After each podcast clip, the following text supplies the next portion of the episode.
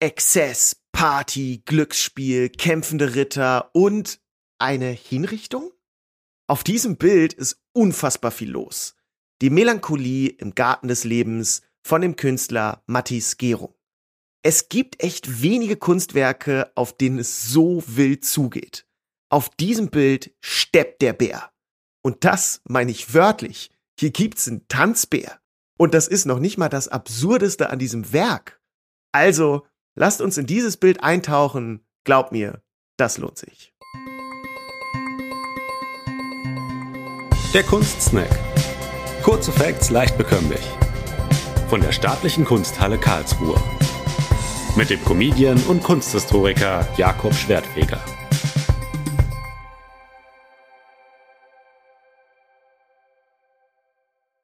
Wart ihr zufällig schon mal im Miniaturwunderland in Hamburg?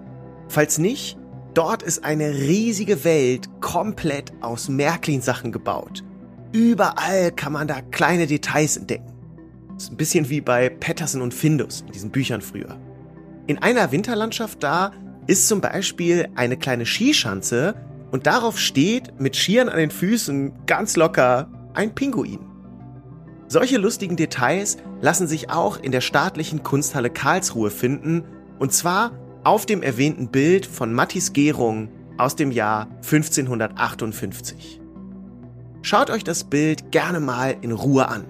Also ich weiß, ihr habt gerade Kopfhörer auf und hört einen Podcast. Ich meine, guckt mal in die Show Notes. Da gibt's nämlich einen Link zu der Abbildung und auch eine sehr schöne Homepage, auf der ihr jedes Detail des Bildes anklicken könnt und eine Erläuterung bekommt. Aber ihr könnt auch einfach ganz entspannt weiter normal zuhören. Ich beschreibe euch jetzt nämlich mal das Bild ausführlich. Wobei ihr wissen müsst, da ist echt viel los. Denn es sind weit über 100 Figuren auf diesem Gemälde.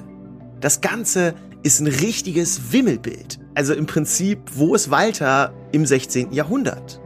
Nur, naja, die Erwachsenenversion von Wo ist Walter, aber dazu später mehr. Was sehen wir hier? Wir gucken von einem erhöhten Standpunkt auf eine grüne, hügelige Landschaft. Hat ein bisschen was vom Auenland aus Herr der Ringe. Alles ist von kleinen Figurengruppen bevölkert, aber zwei Figuren springen sofort ins Auge, weil sie viel größer sind als alle anderen. In der Mitte des Bildes sitzt eine Frau mit Flügeln. Wie so oft in der Kunstgeschichte guckt völlig unnötigerweise ihre eine Brust raus. Ist ja wirklich auf zig Gemälden, wo man sich denkt, boah, wie schlecht waren eure Kleider eigentlich geschneidert? Naja, nachdenklich stützt sie ihren Kopf auf eine Hand. Es handelt sich hierbei um die Personifikation der Melancholie. Woher ich das weiß? Über ihrem Kopf steht Melancholia. Und dann gibt's noch die zweite große Figur, die ist auch in der Mitte des Bildes, aber weiter unten. Da sitzt ein Kosmograph, ein Weltvermesser, also quasi ein Vorläufer von Google Maps. Er hat ein rundes Landschaftsbild und einen Zirkel in den Händen. Der Gott Saturn wird in der Mythologie passenderweise oft mit Geometrie in Verbindung gebracht, daher dieser Zirkel.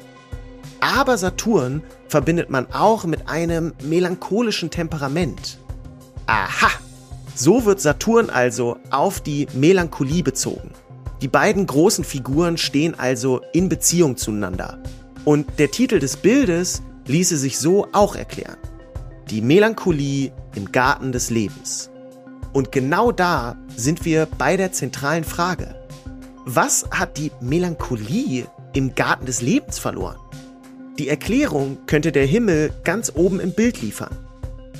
Dieser Himmelsteil ist sehr dramatisch inszeniert. Links geht die Sonne unter, was ich übrigens sehr gut finde. Die Sonne ist wie bei Kindern mit so einem knuffigen Gesicht drauf gemalt. Und daneben ist der Himmel aber tief schwarz. Er wird nur durchstoßen von einem hellen Lichtschein. Ein Komet. 1558, also im Entstehungsjahr des Bildes, gab es nämlich einen Kometen. Dieser galt als böses Omen für Krankheiten, Seuchen, Kriege oder Naturkatastrophen. Es kann also sein, dass der Maler Mattis Gerung ausdrücken wollte, ey, da ist so ein schlimmes Himmelszeichen. Dagegen erscheint das menschliche Tun doch irgendwie vergänglich und auch höchst bedenkenswert. Denn so ein Komet wurde als göttliche Ermahnung gesehen. Eine Ermahnung, weniger sündhaft zu leben und melancholisch zu reflektieren.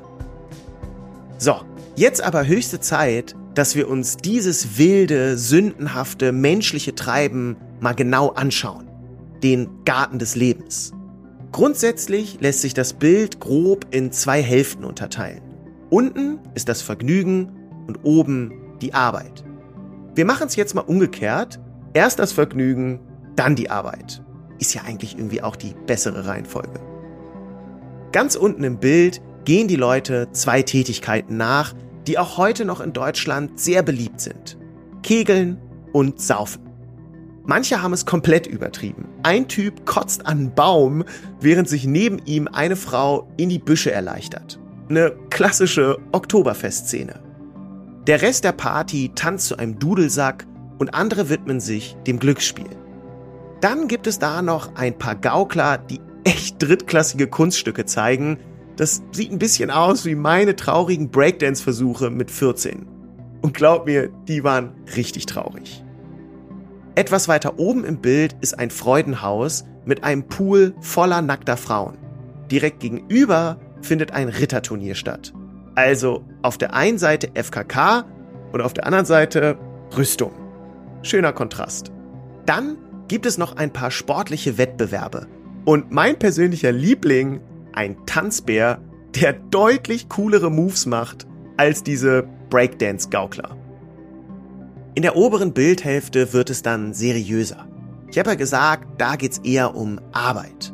Und wir sehen auch direkt Leute bei der Feldarbeit. Es wird gesät, und geerntet, das Getreide steht hoch auf den Feldern, auf dem Teich schwimmen Enten und direkt daneben ist einfach eisiger Winter? Leute fahren da Schlitten. Hier geht's wohl eher darum, die ganze Bandbreite des Lebens zu zeigen und nicht um korrekte Jahreszeiten. Denn ja, vollbestellte Felder oder Leute, die säen, neben so einem vereisten Teich ist eher ungewöhnlich. Insgesamt geht's viel um Arbeit. Leute schuften in einem Bergwerk, bauen ein Haus, angeln oder hüten Vieh. Wir sehen außerdem eine Hinrichtung, die sehr pragmatisch direkt an einem Friedhof stattfindet. Und es wird Krieg geführt.